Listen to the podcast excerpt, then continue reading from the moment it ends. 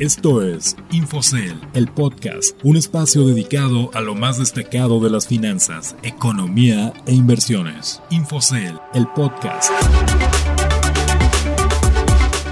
Hola, los saludo con gusto. Soy Ricardo Legorreta y les doy la bienvenida a Infocel, el podcast, un espacio dedicado a las noticias de economía y finanzas más destacadas de la semana, así como consejos de inversión. Iniciamos el episodio de este viernes 16 de octubre con una frase de Eric Yuan, fundador de Zoom. Mantén felices a los clientes que ya tienes. Si están satisfechos, ellos mismos te exponen a nuevos usuarios. Eric Yuan fundó Zoom con la idea de que las videollamadas acortaban la distancia entre las personas y ayudarían a hacer negociaciones sin la necesidad de asistir a reuniones presenciales. Durante esta pandemia, aumentó su riqueza por la demanda del servicio. Ahora vamos con el resumen de las noticias más destacadas en los últimos días. Economía, finanzas y mercados. Algo que protagonizó la semana fue el lanzamiento que hizo Apple, pues la firma tecnológica con la mejor reputación de marca en todo el mundo develó finalmente la nueva generación de sus icónicos teléfonos inteligentes y presentó el iPhone 12, cuyas principales características giran en torno a la posibilidad de utilizar la tecnología de conectividad de nueva generación 5G para la empresa, el iPhone 12, que es más delgado, pequeño y liviano que su predecesor, marcará el inicio de una nueva era en el uso de los teléfonos inteligentes, algo que solo sucede cada 10 años, de acuerdo a Tim Cook, director general de Apple. Pero a pesar de la espectacular producción del evento y las decenas de maravillas tecnológicas que integran al nuevo dispositivo, para los mercados el nuevo iPhone no fue lo suficientemente atractivo. Las acciones de Apple cerraron más de 2% a la baja luego de tener varios días de alzas. Por otro lado, los economistas del Fondo Monetario Internacional ajustaron sus pronósticos para el desempeño de la economía en este año y el siguiente, tras reconocer que el impacto de la pandemia de COVID-19 no fue tan severo como se esperaba. El Fondo Monetario Internacional ajustó al alza su pronóstico para el PIB global de 2020 al pasar de una caída de 5.2 a una de 4.4%. Para el año entrante, el estimado pasó de un crecimiento de 5.4 a uno de 5.2%. La visión más optimista de los economistas del Fondo Monetario Internacional también alcanzó a México, para el que ahora se espera una caída de 9% en 2020 y un crecimiento de 3.5% el año entrante. También en una industria maltratada por la pandemia de COVID-19, Volaris es el rey tuerto.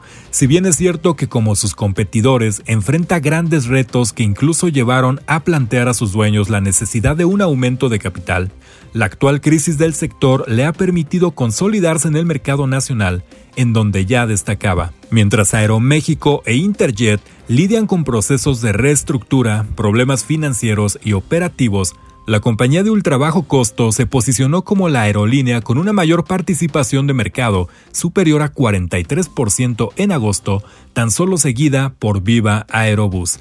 Cerrando con las noticias más destacadas de la semana, el gobierno de México dijo que ya firmó cuatro convenios con empresas y organizaciones para que las primeras dosis de las vacunas para combatir al COVID-19 lleguen a territorio nacional a partir de diciembre de este año. Con esto, México ya garantizó vacunas para casi 117 millones de ciudadanos para finales del próximo año.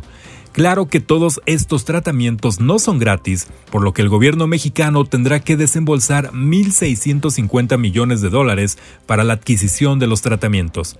El presidente López Obrador dijo que no habrá problema para cubrir los costos, ya que utilizarán parte de los recursos obtenidos por la reciente desaparición de 109 fideicomisos. Te recordamos que estas y otras noticias las puedes consultar directamente en la terminal de Infocel y en sentidocomún.com.mx. Consejos de inversión. Llegó el momento de los consejos para invertir y hoy les daré algunas recomendaciones que recientemente Edgar Pérez, CEO de Infocel, compartió en el webinar Cómo saber si una acción es cara o barata. Y uno de los principales consejos es hacer una evaluación relativa. Con la ayuda del método de evaluación relativa, podrás comparar el valor de una empresa con el de sus competidores y determinar el valor de sus acciones o activos. Para elaborar una evaluación relativa, necesitas llevar a cabo los siguientes pasos. Estudia a la compañía que te interesa y compárala con otras similares para descubrir cuál es más rentable. Identifica la información financiera de la empresa, incluyendo sus estados financieros, utilidades netas y flujo de capital.